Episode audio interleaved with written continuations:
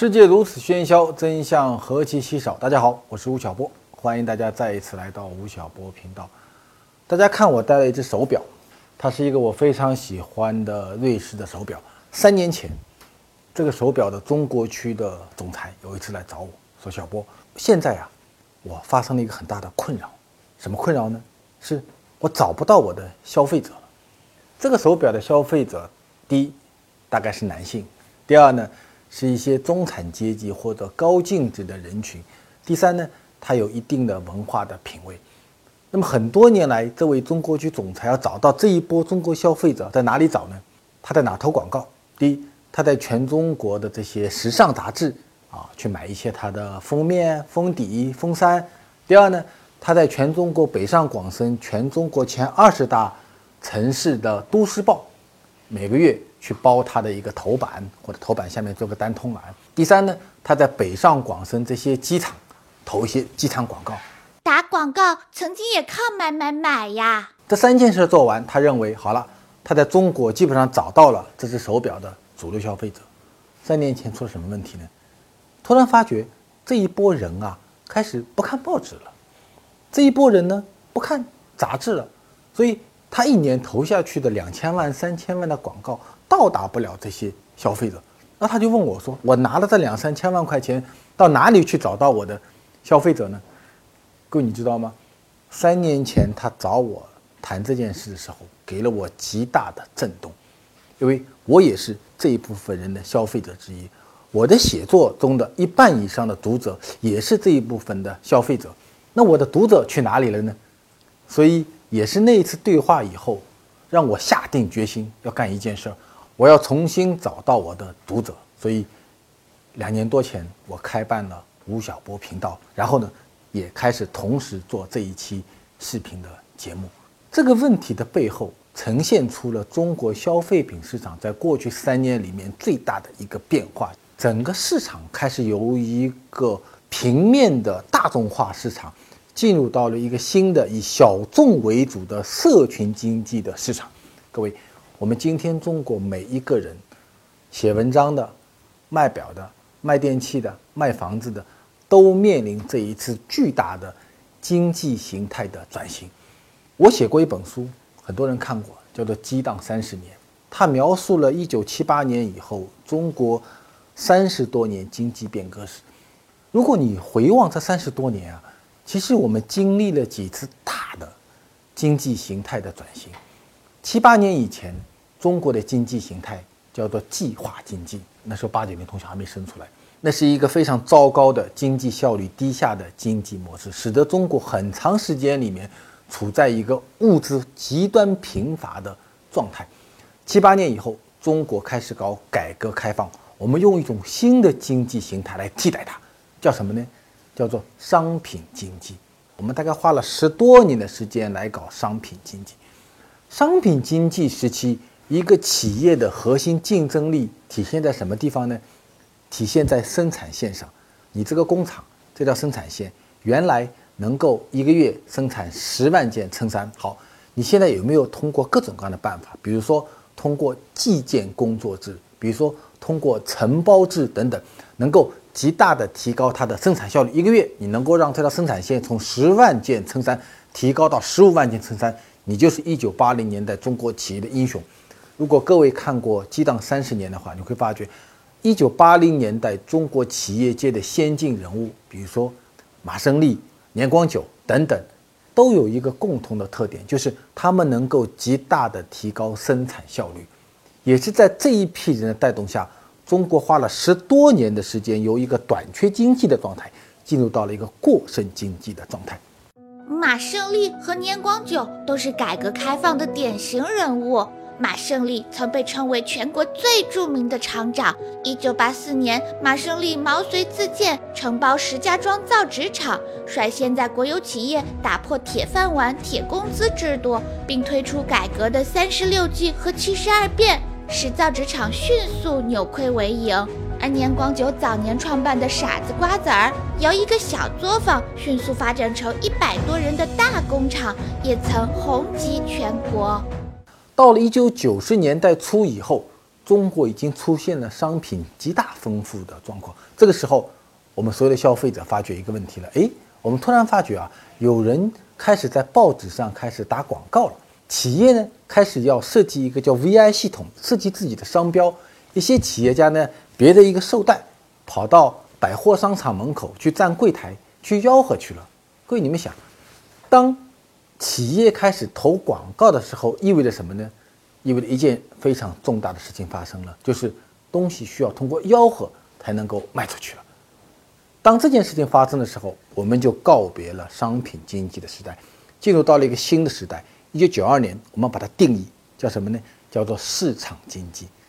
市场经济和商品经济相比，最大的区别是，商品经济时期一个企业家的核心的竞争能力体现在生产线上；市场经济时期呢，一个企业家的能力体现在营销能力上。这就是一个非常巨大的变化。九十年代以后，我们看到很多优秀的企业家，联想、海尔、长虹、TCL、娃哈哈，他们。共同的一个能力都是，他们能够把商品以最快的速度卖到我们消费者的手上，成为一个大型的企业。今天我们在做这个节目的时候，面临困扰的，并不仅仅是这个手表的中国区的总裁，联想、海尔、长虹、娃哈哈这些在市场经济环境中的企业英雄和明星级企业，在今天同样面临了巨大的困扰，是什么呢？同一个问题：消费者去哪儿了？我怎么能够找到他们？当这个问题发生的时候，意味着一九九二年以后，长达了二十多年的中国的市场经济的这个模型，遭到了一个致命的挑战。谁在挑战它？是一个像魔鬼的精灵，叫做互联网。一九九八年以后，中国进入了互联网的时代。在过去的十多年里，互联网对几乎所有的产业造成了冲击。我简单算过一下。九八年以后，在长达将近二十年的时间里面，互联网对中国几乎所有的产业发生了四次重大的冲击波。第一波冲击什么呢？大家记得早年有所谓的门户网站，三大王：新浪、搜狐、网易，再加上一个搜索的百度。我们原来看报纸、看电视，哎，我们现在开始看新闻门户网站。我们原来呢做简报，现在呢通过搜索来找到信息。这是第一波冲击，改变了我们人和信息之间的关系。第二波呢，是二零零二年以后出现了电商，阿里巴巴的淘宝开始上线，发明了支付宝。接着呢，有一家深圳的小公司叫做腾讯，啊，今天是一个两万亿级的企业啊，当年是一个很小很小的企业。他做了一个产品叫 IM 即时通讯工具，他把这个即时通讯工具直接变成了一个社交工具。我们突然在互联网上通过一个很小的 QQ 找到了我们原来根本找不到的一些人，形成了一个虚拟世界的社交环境。所以第二波的冲击是通过电商和社交化的方式改变了我们的跟商品之间的关系和我们人跟人之间的关系。第三波冲击波发生在二零一一年以后。当他把信息打掉以后，把制造业打掉以后，一一年以后，他开始打服务业。我们现在叫做 O to O 之战。我们现在打车的方式，我们叫外卖的方式，我们请保姆的方式等等，都在二零一一年以后通过各个的平台改变了我们和服务之间的关系。那么二零一五年以后，互联网开始冲击整个国民经济中最为坚硬的一个部分，叫做金融行业。所以，二零一五年我们看到了 P to P 互联网金融大规模的一个崛起。这个四个仗打完以后，我们今天开始讲一句话：说互联网成为了中国产业经济的基础设施。当它成为基础设施以后，那么传统意义上的市场经济形态就遭到了革命性的挑战。互联网啊。从九八年发展到今天，它其实本身也经历了两个非常重要的阶段。第一个阶段呢，是一九九八年到二零一四年，大概在十六年的时间里面，这个十六年时间，互联网有一句格言，叫做“重新链接一切”。你看，它重新链接了我们跟信息的关系，重新链接了我们跟商品的关系，重新链接了我们跟人的关系、跟服务的关系和跟钱的关系。它开始重新链接一切，在重新链接一切的这个时代里面，互联网的王者是谁呢？是平台，出现了各种各样的新闻的平台、电商的平台、社交的平台、服务的平台、金融的平台，平台为王。在平台为王的时期里面，有一句话叫做“世界是平的”。它通过互联网的方式推平了一切的阻碍，然后平台通过一级的流量获得了所有传播的主导权，隔断了我们人和所有商品信息之间的关系，从中成为其间的一个牟利者。这就是基础设施的第一个阶段。但各位，你们想，今天啊，互联网又发生了另外一件事情，就是当这些高速公路全部被修完以后。当这些平台一一被建立完以后，剩下来的问题是说，那么未来的竞争力在什么地方呢？各位，你们想，我们今天每一个人都有一个手机，我们每天早上打开手机，我们会在 QQ，会在朋友圈里面去获得信息，然后你朋友圈里面的那个几百个、上千个人是谁呢？是你所加载的好友，然后你看到的所有的信息都是好友发给你的信息。当这个事情发生的时候，意味着这个世界从此都是在一个好友圈里面存在。如果这个人不在你的朋友圈里面，不在你的好友圈里，他发了 N 多的信息，你都是看不到的。所以，世界在被互联网推平以后，平台时代结束以后，一个新的互联网时代产生了，就是每个人都生活在一个虚拟的一个社群里面，我们把它叫做社群经济。社群经济和平台时代最大的区别是什么呢？是连接已经完成了，也就是说，重新连接一切的任务已经完成了。互联网回到了一个新的主题，就是在连接完成以后，我们怎么再能够重新的互相找到？马化腾曾经讲过一句话，说互联网的使命是什么呢？两个东西，第一叫做连接，第二呢叫做内容。所以 BAT。几乎所有的公司在做的事情是说：第一，我要重新连接一切；第二，我在连接一切的前提下，我要再造我的内容。那么，这个手表的中国区总裁要干的事情是什么呢？是在一个互联网的环境下，这一部分人就存在在一个特殊的社群里面，他们是由一定的共同的价值观所形成的。所以我给大家看一个公式，这就是今天。社群经济的秘密所在。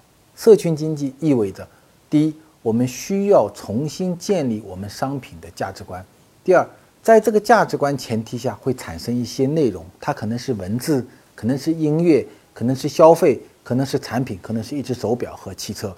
然后呢，我们要用新的连接方式找到这些消费者。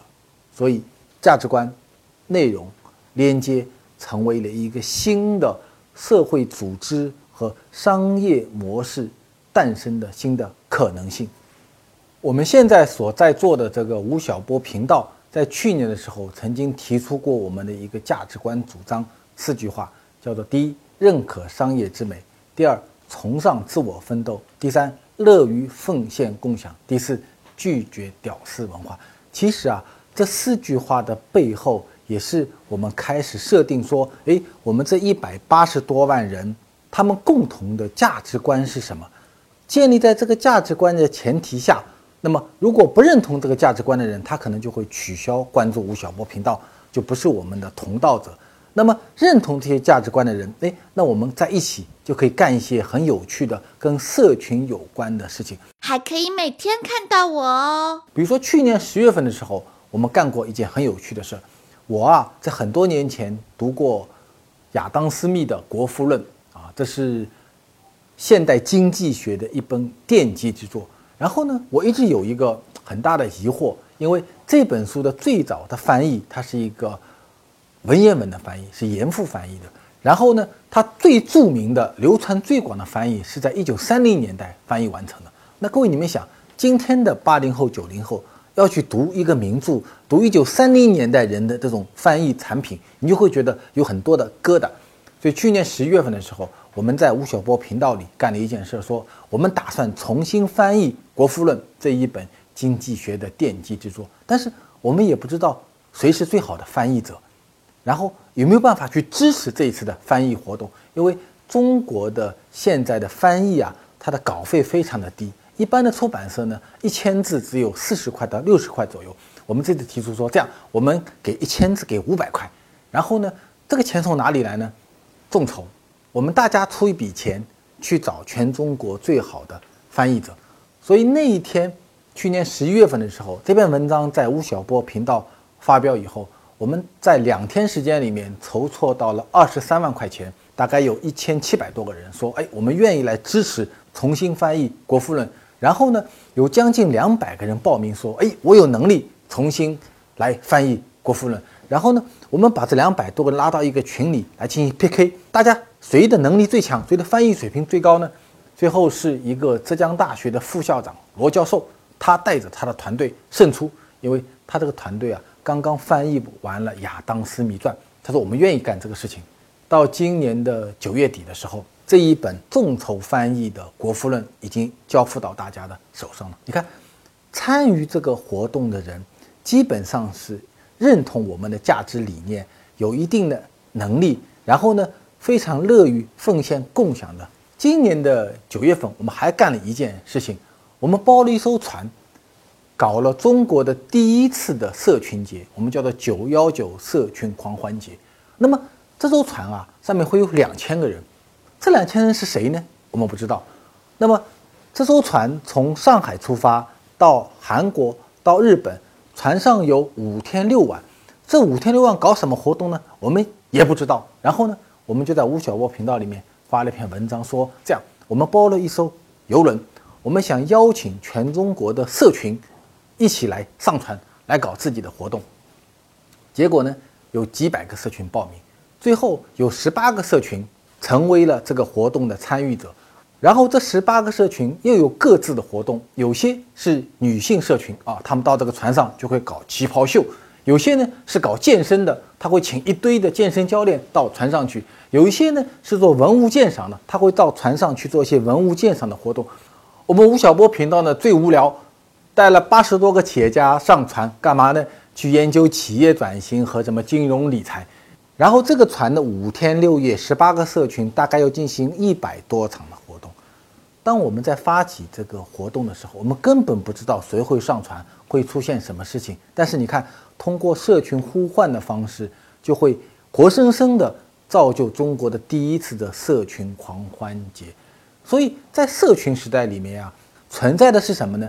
是一个个非常垂直的爱好者的结盟，他们有共同的价值观，他们共同来生产内容。然后，社群里面有两个非常重要的特点。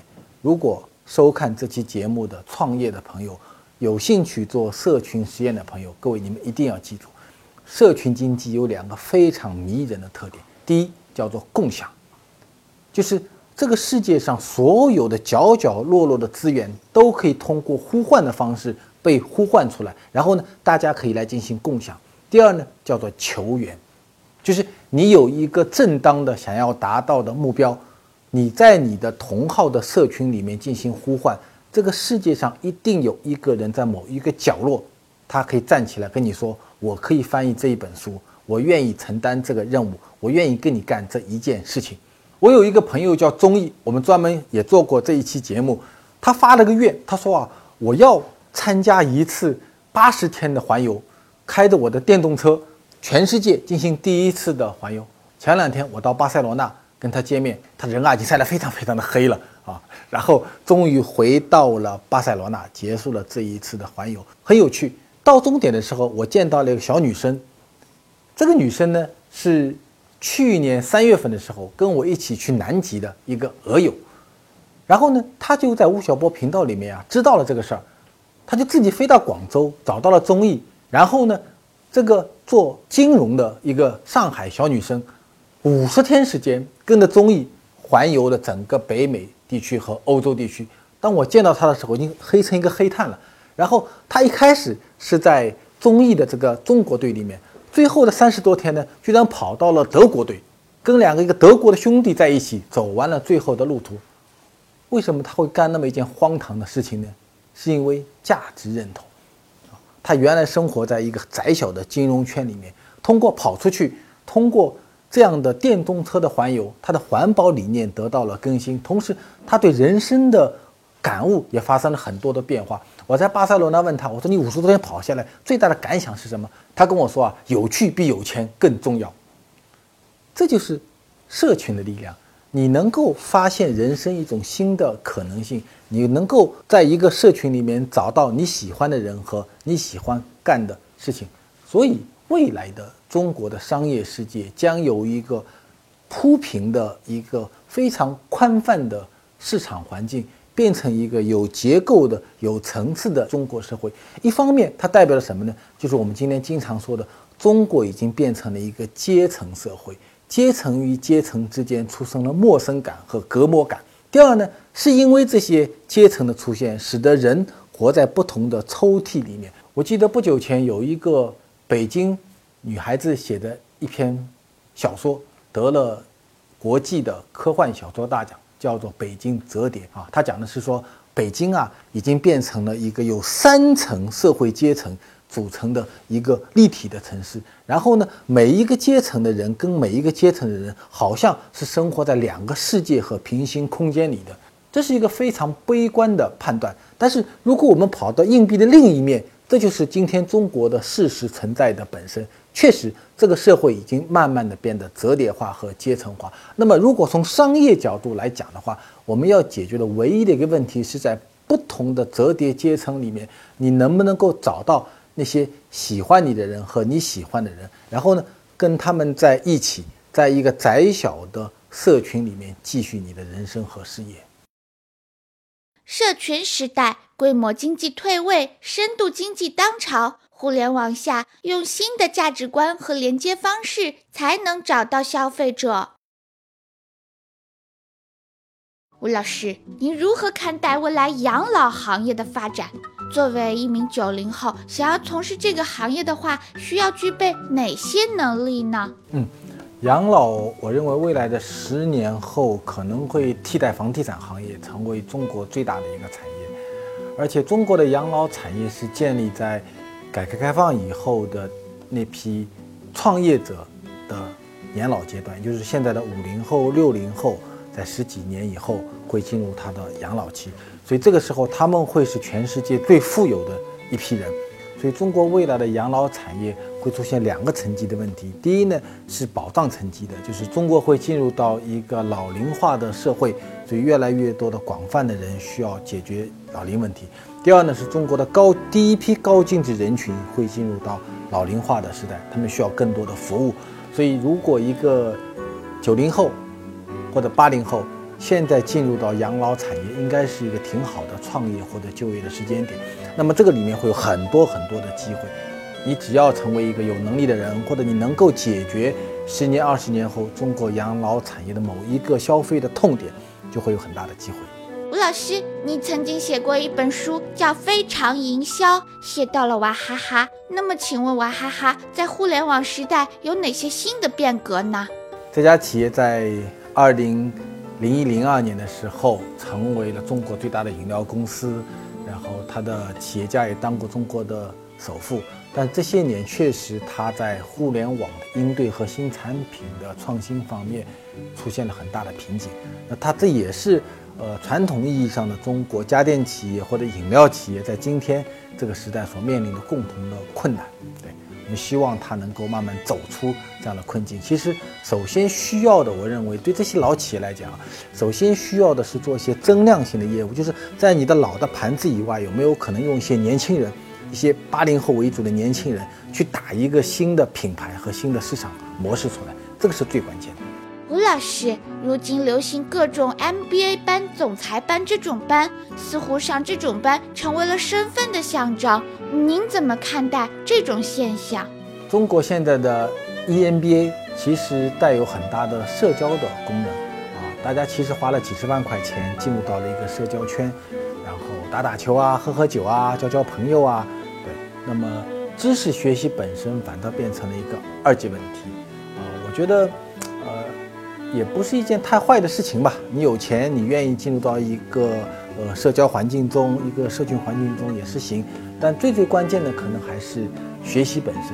那企业家是一种功利性动物，他们所有的学习都来自于一个动力，就是当他面临困难的时候，他需要去解决这个问题，啊，这一所谓叫应对式学习，啊，可能我们每个人也一样啊，当面临困难的时候，我们通过学习来解决这个问题。